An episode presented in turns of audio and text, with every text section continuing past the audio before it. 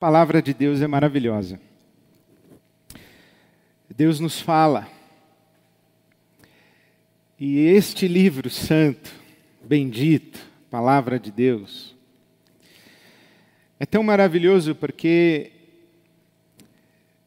você pode entrar por esse livro por diferentes portas. E independentemente de de qual porta você se utiliza, você percebe que essa porta leva você a uma outra porta, uma outra porta, e quando você vai entrando e percorrendo estes caminhos, estes espaços que, que essa casa, que é a palavra de Deus, oferece, você vai descobrindo e percebendo um, um todo de coerência muito abençoador. Apesar de ser um livro escrito por aproximadamente 40 autores diferentes, ao longo de dois mil anos, imagine, o primeiro autor escreveu e dois mil anos depois ainda havia alguém escrevendo. Esse texto é um todo de coerência. E no, no centro, no coração desse texto sagrado, que nós chamamos a palavra de Deus, deste livro bendito, no coração desse texto, está Jesus Cristo, nosso Senhor.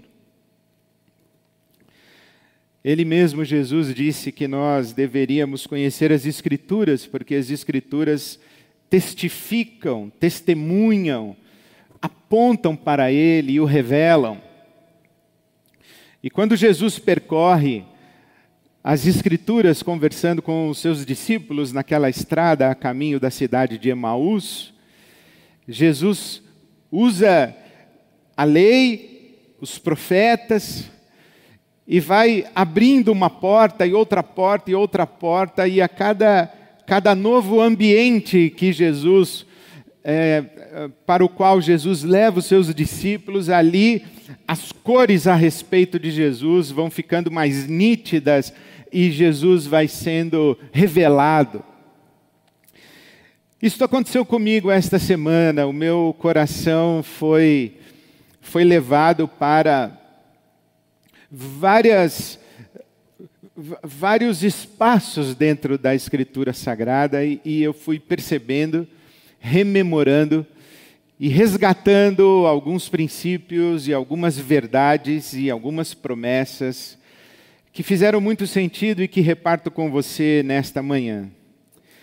Das portas que eu podia entrar, por alguma razão, o Espírito de Deus me levou a esta porta do capítulo 4 do livro do profeta Malaquias. Capítulo 4 do livro do profeta Malaquias quando o profeta está dizendo, e palavras de Deus na boca do profeta, certamente vem o dia, uma promessa, certamente vem o dia,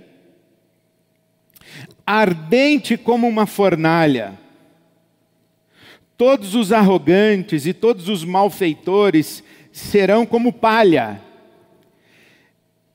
E aquele dia que está chegando, ateará fogo neles, diz o Senhor dos Exércitos. Não sobrará raiz ou galho algum. E é muito interessante que João Batista, quando fala de Jesus, João Batista, o precursor de Jesus, ele diz: Olha, eu batizo vocês com água, mas chegará aquele que vai batizar vocês com fogo. E aqui está o profeta Malaquias dizendo: vai chegar o dia, vem aí o dia, ardente como uma fornalha. E esse dia vai, vai consumir os arrogantes e os malfeitores, e esse dia ateará fogo neles. Porém, Versículo 2 de Malaquias, capítulo 4. Porém, ou, mas para vocês que reverenciam o meu nome, diz o Senhor, o sol da justiça se levantará, trazendo cura em suas asas, e vocês sairão e saltearão como bezerros soltos do curral. O sol da justiça se levantará, trazendo cura em suas asas. Eu fiquei preso nesta promessa. O sol da justiça se levantará, trazendo cura em suas asas. Essa promessa de cura, trazendo cura. Bom, óbvio, nós estamos no meio de uma pandemia. Nós estamos ainda com um número de pessoas ah, infectadas pelo coronavírus crescente. Nós estamos com um número de pessoas que estão falecendo, morrendo por causa da Covid-19 ainda muito alto. Nós estamos no meio de uma pandemia, nós estamos lidando com uma enfermidade, com uma doença mortal. Então, esta promessa que, que Jesus traz cura, ela é extraordinária e, claro, encontrou um eco no meu coração.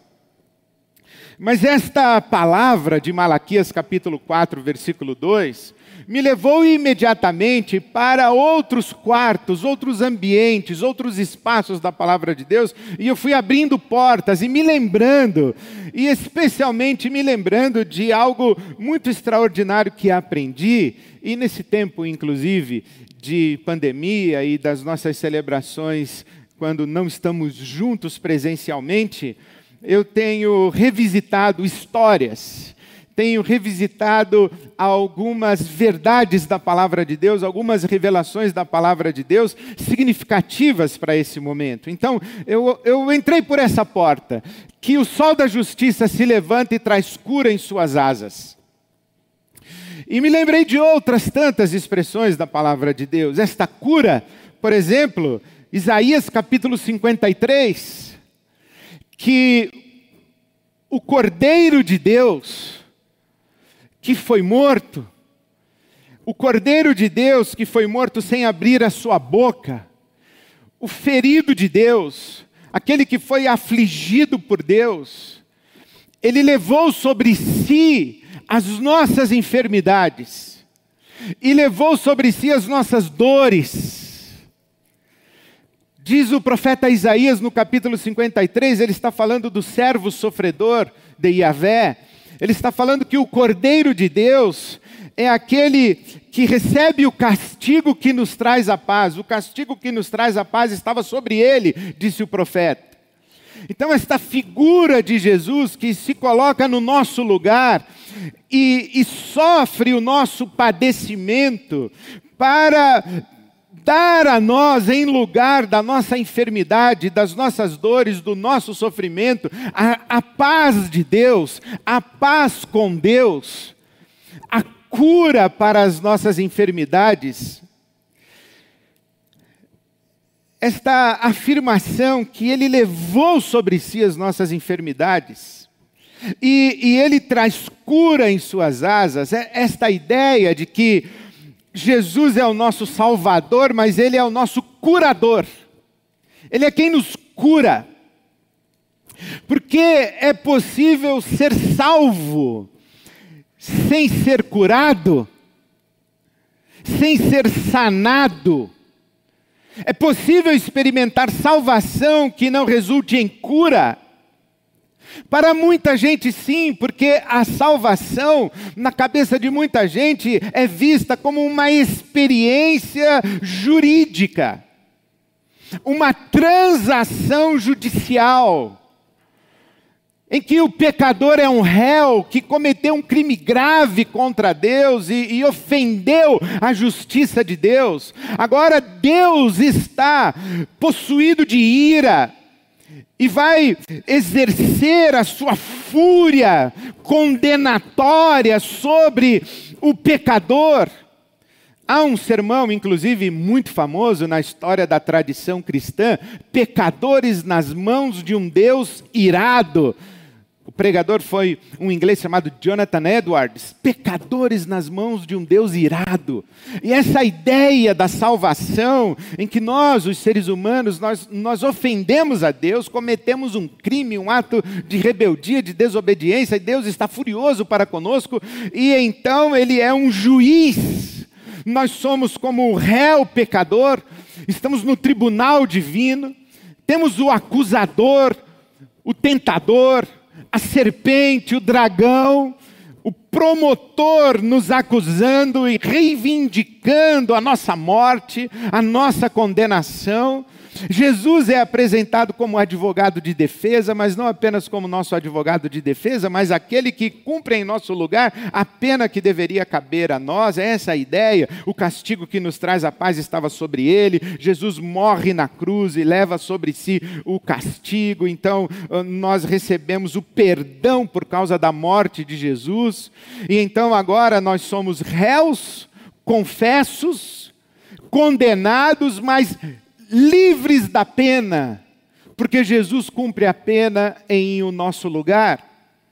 E então nós experimentamos o perdão de Deus, nós experimentamos o perdão de Deus e passamos a aguardar a consumação da nossa salvação, que acontecerá no céu depois da nossa morte física. E enquanto isso, nós temos com Deus um, uma transação jurídica, em que Deus não imputa sobre nós o nosso pecado, mas nos reveste da justiça de Jesus. E é por isso que há pessoas que têm esse entendimento, um entendimento que se sustenta em muitas páginas da Escritura Sagrada, da Bíblia Sagrada, mas elas têm uma transação com Deus, em que recebem o perdão para o seu pecado e aguardam a salvação no céu. Mas talvez não se deem conta que salvação na Bíblia Sagrada é inclusive cura. Porque a mesma expressão que a Bíblia usa para a tua fé te salvou é possível ser traduzida para a tua fé te curou. Há uma necessidade de restauração da nossa humanidade. Há uma necessidade de, de, uma, de uma restauração da imagem de Deus em nós. O problema do pecado não é apenas que ele deixa Deus magoado. Se o problema todo fosse esse. A grande questão do pecado é que o pecado causa avarias em nós. O grande problema do pecado e do nosso afastamento de Deus, do nosso isolamento de Deus, da nossa rebeldia contra Deus, e das nossas práticas pecaminosas, porque o pecado é ao mesmo tempo a nossa atitude e postura diante de Deus, mas as coisas que fazemos uma vez que temos essa atitude para com Ele, a atitude de rebeldia e os atos concretos de rebelião, pecado e pecados. Então, o grande problema do pecado e dos pecados é que quando nós vivemos dessa maneira, nós vamos nos desfigurando como seres humanos nós vamos nos dessensibilizando de, nossas, de nossos atributos pessoais conforme a imagem e semelhança de Deus.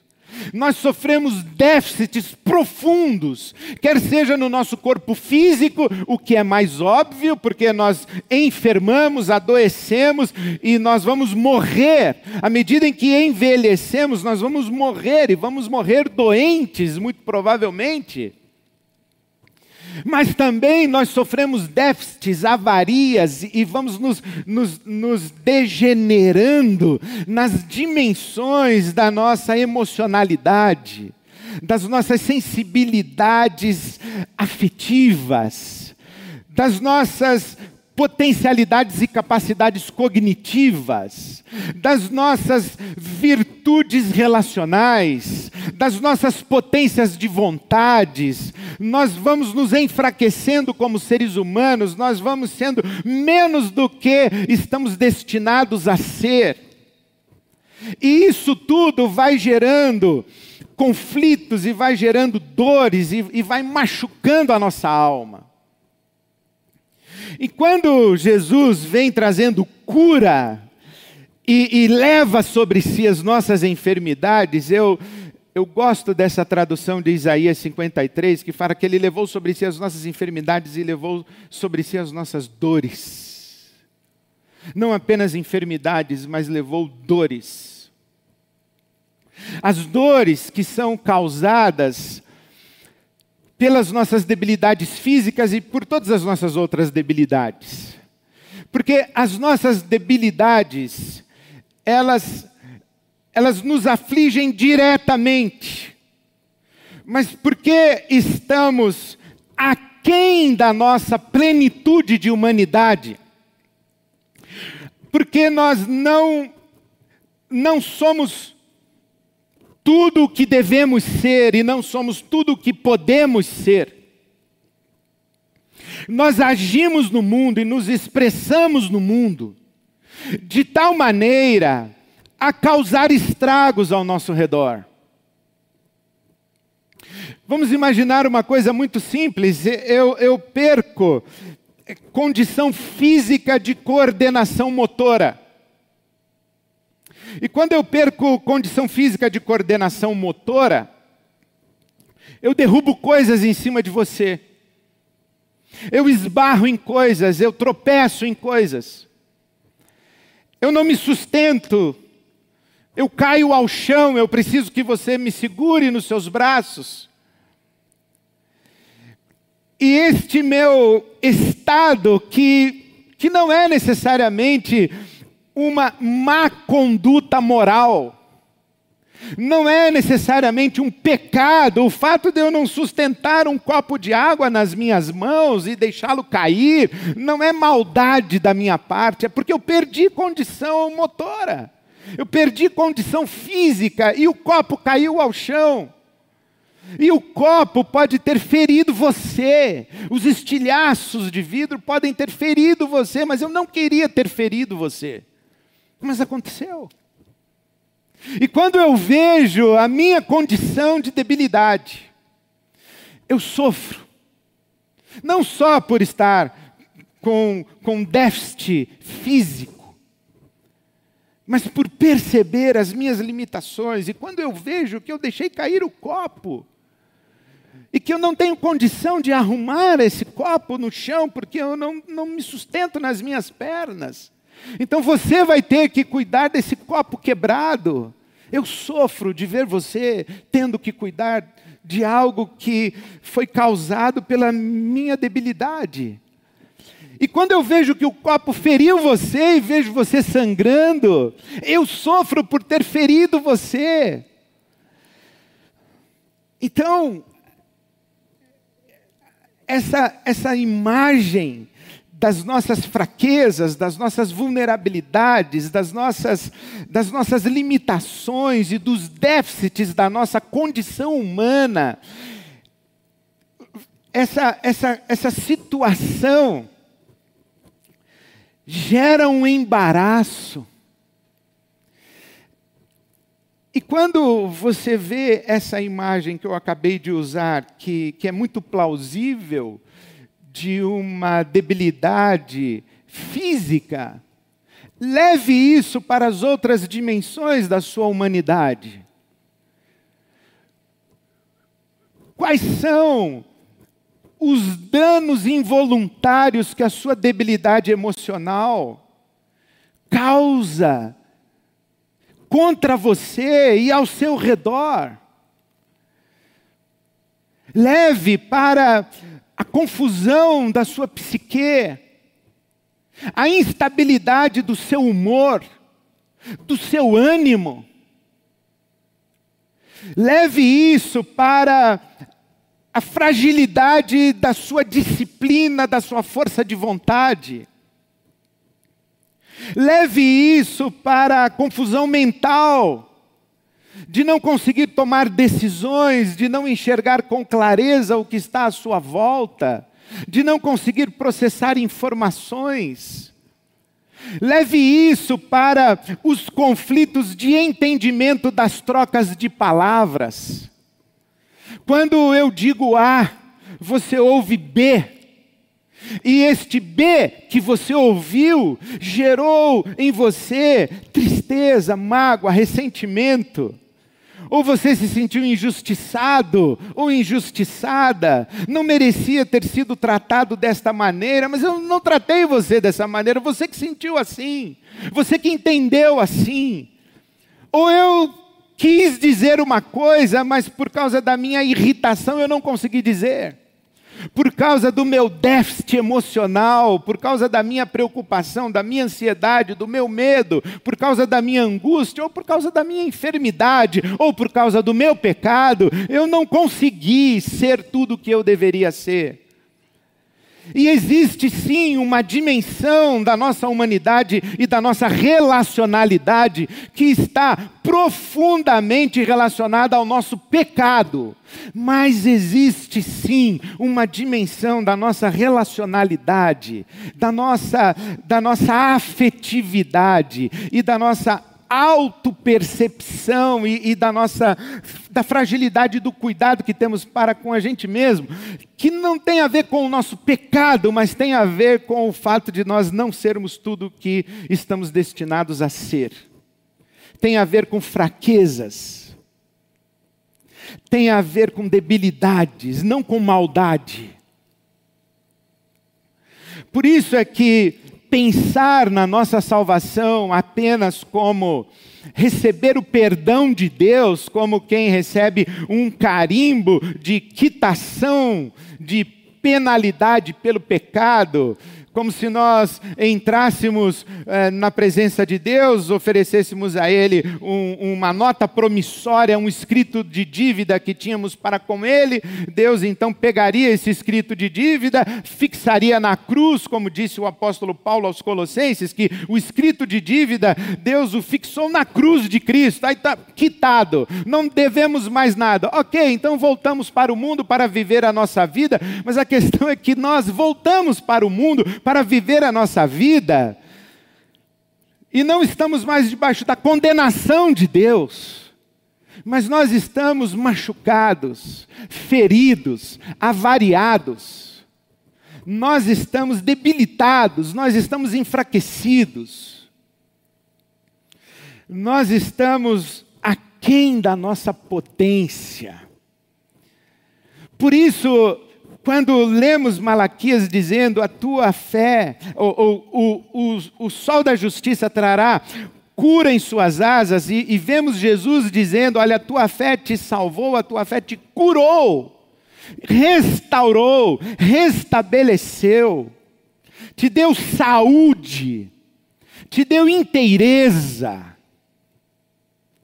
Essa é a nossa expectativa para com Jesus pergunta que fazemos é: onde foi que Jesus levou sobre si as nossas enfermidades, as nossas dores? Muita gente diz: foi na cruz. Não, na cruz Jesus levou o nosso pecado. Mas quando você lê a palavra de Deus, vá para Mateus capítulo 8, quando Jesus cura a sogra de Pedro, ali em Cafarnaum. E logo em seguida trazem para Jesus muitos enfermos, muitos doentes, e Jesus cura todos eles. Em Mateus capítulo 8, versículo 17, há um registro: para que se cumprisse as Escrituras, para que se cumprisse a profecia, que diz que ele levou sobre si as nossas enfermidades. Então, quando Jesus cura as pessoas, cumpre a profecia de que ele levou sobre si as nossas enfermidades. É como se Jesus pegasse a enfermidade de alguém e colocasse sobre si mesmo. Mas ele, sem pecado, a enfermidade se dissolve nele. Imagine o seguinte: é como se, se você tivesse um corpo perfeito, o corpo da ressurreição, e você abrisse um corte na sua mão, ele cicatrizaria imediatamente. É essa a ideia. O corpo da ressurreição é imperecível, o corpo da ressurreição é indestrutível. O corpo da ressurreição é incorruptível. Então, a imagem que se tem quando Jesus toma sobre si as nossas enfermidades, ele sem pecado, a enfermidade não tem poder sobre ele, se dissolve nele. Mas ele experimenta aquilo. E é por isso que a gente vai uma, e abre uma outra porta. A porta que está em Hebreus capítulo 4, quando o autor da carta aos Hebreus diz assim: Olha, lembrem-se, nós temos um sacerdote diante de Deus, e o nosso sacerdote, que é Jesus, ele pode se compadecer das nossas fraquezas. Eu queria chamar a sua atenção para isso hoje, que nós celebramos nessa mesa o perdão de Deus para o nosso pecado, o perdão de Deus para os nossos pecados.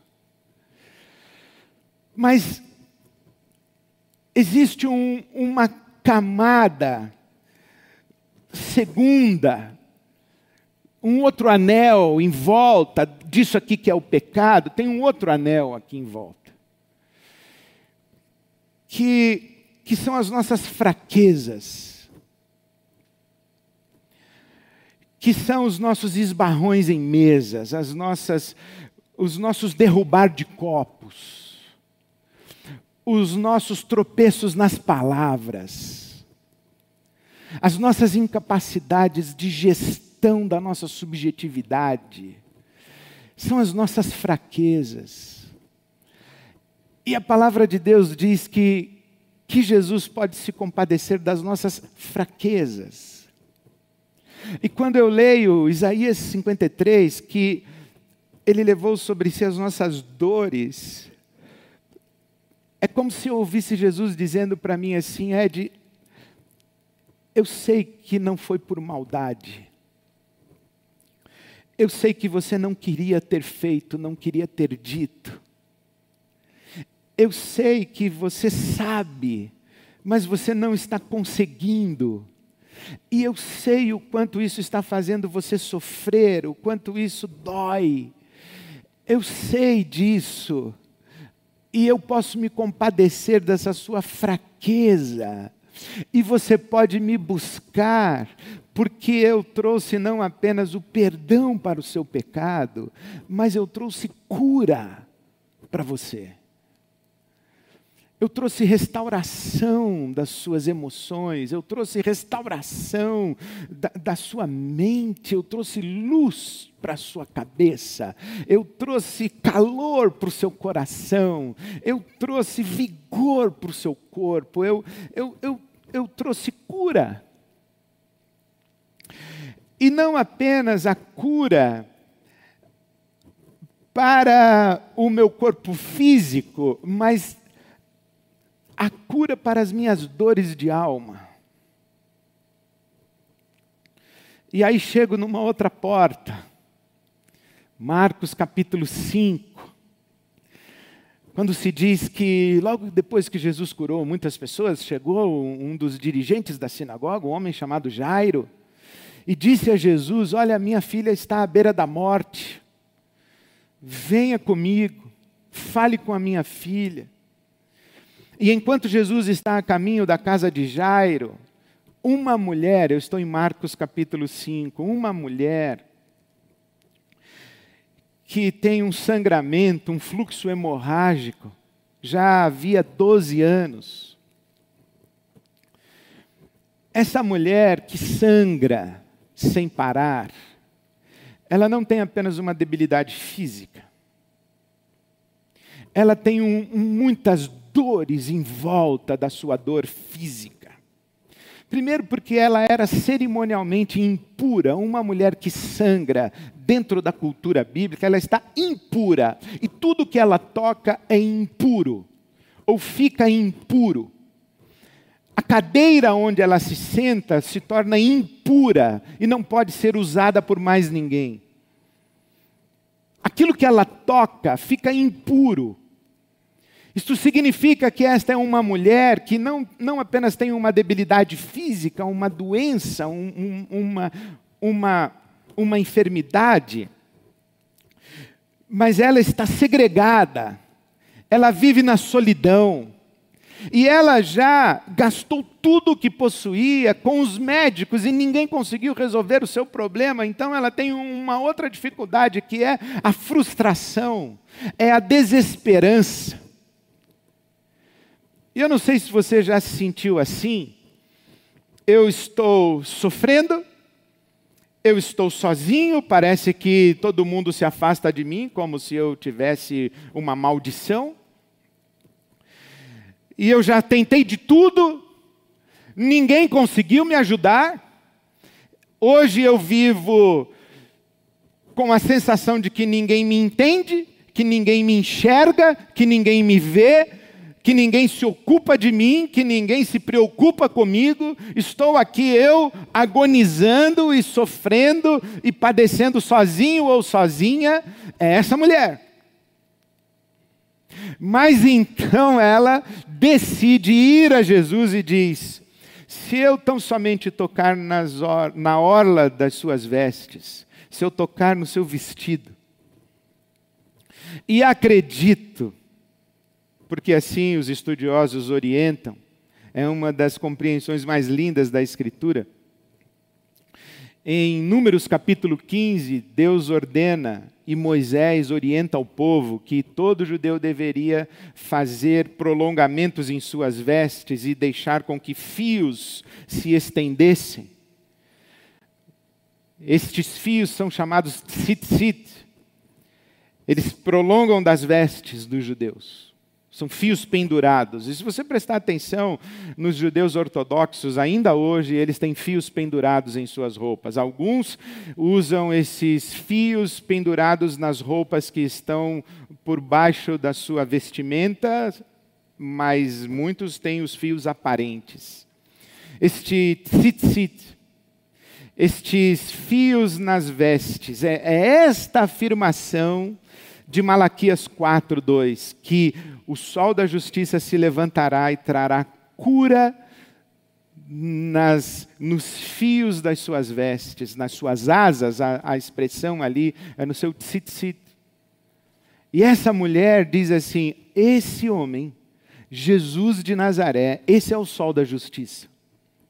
Ele está trazendo cura nas suas vestes, e se eu tocar, eu vou ser curada. E essa mulher me ensina muito, porque essa cura que Jesus nos traz, ela não é automática. Há necessidade de buscarmos a Jesus com esta intenção de fé.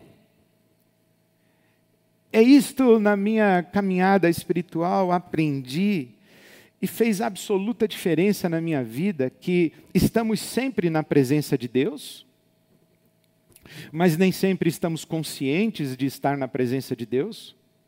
Estamos sempre na presença de Deus, mas a nossa atenção não está sempre focada em Deus. Estamos sempre na presença de Deus, mas não estamos em interação consciente com Deus. Estar na presença de Deus pode nos deixar vazios do favor de Deus. Se não estendermos a mão para tocar em Jesus com essa intenção de fé. Por quê? Porque quando esta mulher toca em Jesus e há uma multidão em volta de Jesus, Jesus diz assim: Alguém me tocou. Pedro diz assim: muitas pessoas tocaram no Senhor. Ele diz: é verdade. Muitas pessoas esbarraram em mim. Eu fiz selfie aí com o pessoal. Eles tocaram em mim, quiseram pegar em mim. Mas há uma diferença entre esbarrar em mim e me tocar como alguém me tocou. Me tocar com fé. Me tocar com intenção me tocar de dentro de um desespero, me tocar diante de uma profunda aflição, me tocar sabendo quem sou, me tocar com expectativa de receber o meu favor. Sabe que há uma multidão seguindo a Jesus, mas no meio da multidão seguindo a Jesus tem uma multidão seguindo a multidão. Já viu quando acontece nos grandes centros que tem uma confusão na praça, aí você chega lá na praça, no meio da multidão, você fica querendo saber o que tem lá no meio, e aí você pergunta para a pessoa que está na sua frente, diz assim, o que está acontecendo? O que está acontecendo ali? E a outra pessoa diz assim, também não sei, também não sei. Isso acontece, as nossas igrejas estão cheias de, de gente curiosa, esticando o pescoço. O que está acontecendo? Mas ainda não viram Jesus. Estão se esbarrando no meio da multidão. Mas não pegaram em Jesus. Não foram até ele com essa intenção. Então, quando a Bíblia diz que Jesus traz cura, essa palavra é uma exortação para a gente estender a mão e tocar nele. E de maneira muito prática, eu queria dizer para você que você tem que fazer isso no seu dia a dia.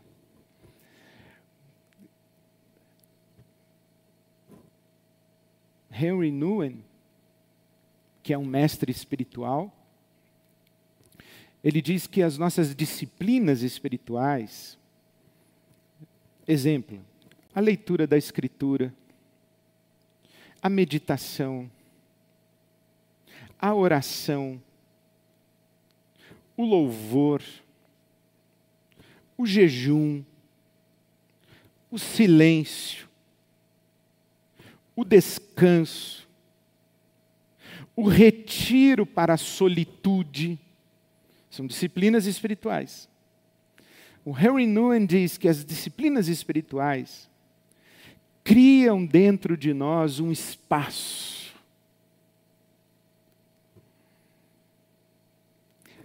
Para a presença de Deus ganhar densidade em nós é esse tocar em Jesus intencional. É, você já teve um momento em que você diz assim: eu preciso ficar sozinho um pouco, eu preciso ficar em silêncio um pouco, eu preciso de espaço. Então, essa é a hora de você tocar em Jesus buscá-lo intencionalmente, dizendo: Senhor, eu vim, eu vim suplicar o teu favor e a tua cura. Eu vim carregado por essa palavra e por essa promessa de que o Senhor traz cura, e eu vim tocar no Senhor. Eu fico imaginando nas nossas celebrações, nos nossos ajuntamentos, quantas pessoas estão presentes, mas quantas de fato tocaram? Quantas de fato fazem silêncio, criam um espaço interior para que a presença de Deus ganhe densidade? Quantas de fato focam a atenção exclusiva em Deus? Essa busca intencional. Essa busca do nosso sacerdote que pode se compadecer de nós. Esse é o segredo espiritual para a nossa saúde integral. Tocar com fé na pessoa de Jesus para que sejamos restaurados. Nós vamos em direção a Jesus em busca de perdão, mas isso nós já temos. A palavra de Deus diz que nenhuma condenação há para aqueles que estão em Cristo Jesus. Mas a nossa restauração ainda não é plena, ela vai acontecendo.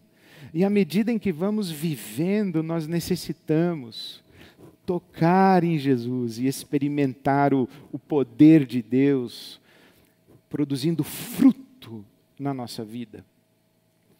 Então eu queria encorajar você nesse tempo a prestar atenção nas suas feridas prestar atenção nos seus machucados, prestar atenção nas suas dores, e fazer o que essa mulher fez. Ir em direção a Jesus com intenção de fé para tocar. E dizer a Jesus: Jesus, eu estou sangrando estou sangrando. Jesus, eu estou chorando. Eu vim buscar o teu socorro, porque a tua palavra disse que o Senhor se compadeceria de mim. A tua palavra disse que o Senhor entenderia, que o Senhor sabe o que eu estou sentindo e o que eu estou vivendo. Então eu vim tocar no Senhor. E é com esse espírito, é com esse coração e com essa inteireza de fé e com essa confiança, nós sabemos quem é Jesus, o sol da justiça, que traz cura para nós que eu quero convidar você a tomar o pão e o vinho nessa manhã. E nós vamos celebrar juntos. Nós vamos celebrar o corpo de Cristo, partido por nós.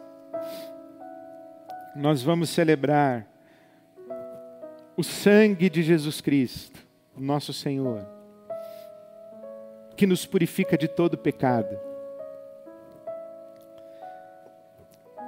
E nós vamos celebrar nesta manhã, em fé, a salvação que nós temos em Cristo Jesus. Mas vamos celebrar nesta manhã, em fé, a cura que Ele nos promete. Existem uh, pessoas que que dizem que Jesus levou sobre si as nossas enfermidades e nós não podemos mais ficar doentes, e se estamos doentes é porque nos falta fé. Não é isso que a Bíblia ensina. Porque um corpo que não pode ficar doente é o corpo que passou pela ressurreição, e nós ainda não passamos pela ressurreição. E mesmo todos aqueles que ensinam que quem tem fé não fica doente, adoecem. E muitos que ensinaram isso já morreram doentes. Porque não é isso que a Bíblia está ensinando. A Bíblia está ensinando que, que Jesus levou sobre si as nossas enfermidades e, e as nossas dores quando ele curou pessoas. Na cruz ele levou sobre si o nosso pecado e nos faz a promessa da ressurreição. A Bíblia ensina que nós experimentamos os primeiros frutos da nossa salvação, mas o nosso corpo ainda geme. E nós somos salvos em esperança. A criação geme, nós gememos, mas não gememos sozinhos. Nós gememos com o Espírito Santo, que, que se compadece das nossas fraquezas e intercede por nós com os seus gemidos. E há sim dimensões, possibilidades, horizontes de restauração e cura nesse corpo partido por nós e neste sangue derramado por nós. Essa cura será plena na ressurreição, mas hoje já é possível experimentarmos os seus primeiros frutos. Então, diga isso a Jesus: Jesus, eu estou hoje tocando em fé. Porque o Senhor pode se compadecer de mim eu vim buscar a ministração do teu poder misericordioso, do teu amor misericordioso. Eu já tenho teu perdão. Eu estou livre de condenação. Eu tenho a esperança da ressurreição. Mas eu vim buscar cura. E pode ser que amanhã, segunda-feira, você tenha que buscar cura de novo na terça-feira de novo, na quinta-feira de novo, na sexta-feira de novo.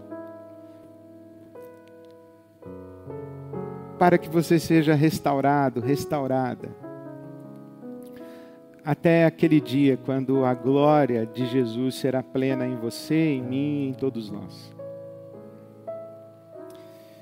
Eu convido você a tomar o seu pão,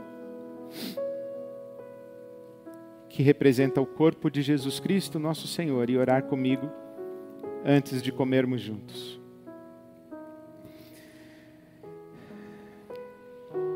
Obrigado, Jesus, pelo teu corpo partido por nós. Obrigado por esse corpo que experimentou tudo quanto o nosso corpo experimenta. Obrigado pela tua humanidade perfeita, que experimentou tudo quanto nós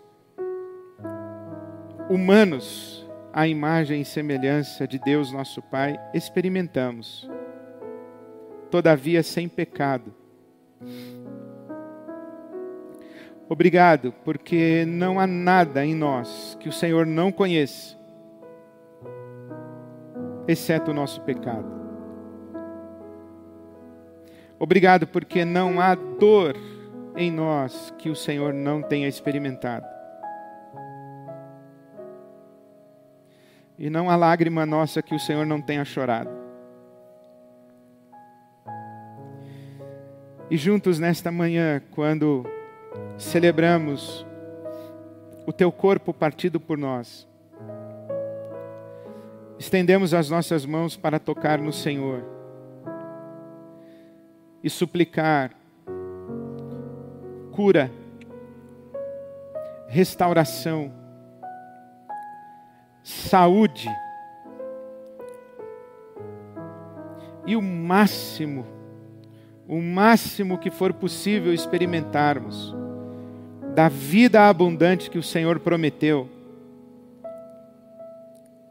ainda antes da nossa ressurreição.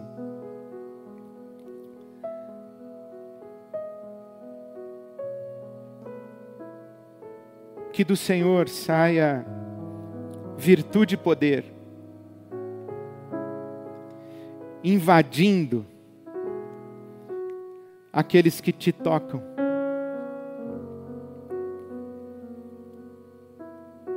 Oramos assim em gratidão e em glória ao teu nome. Amém. Comamos juntos.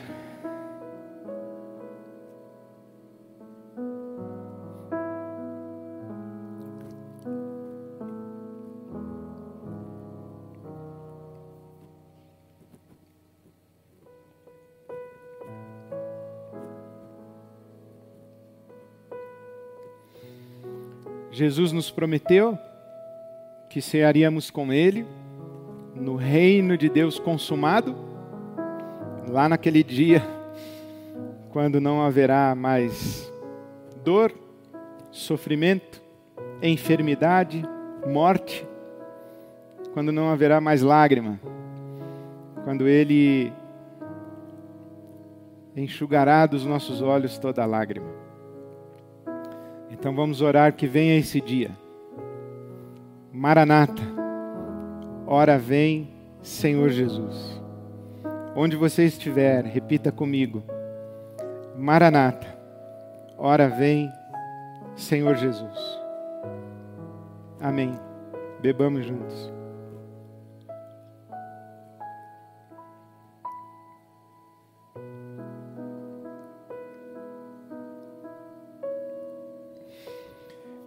Que o amor de Deus, o nosso Pai,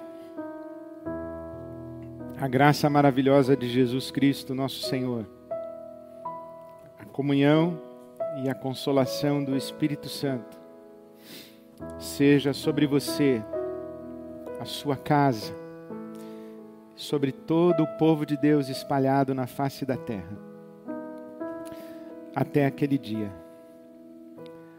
Amém.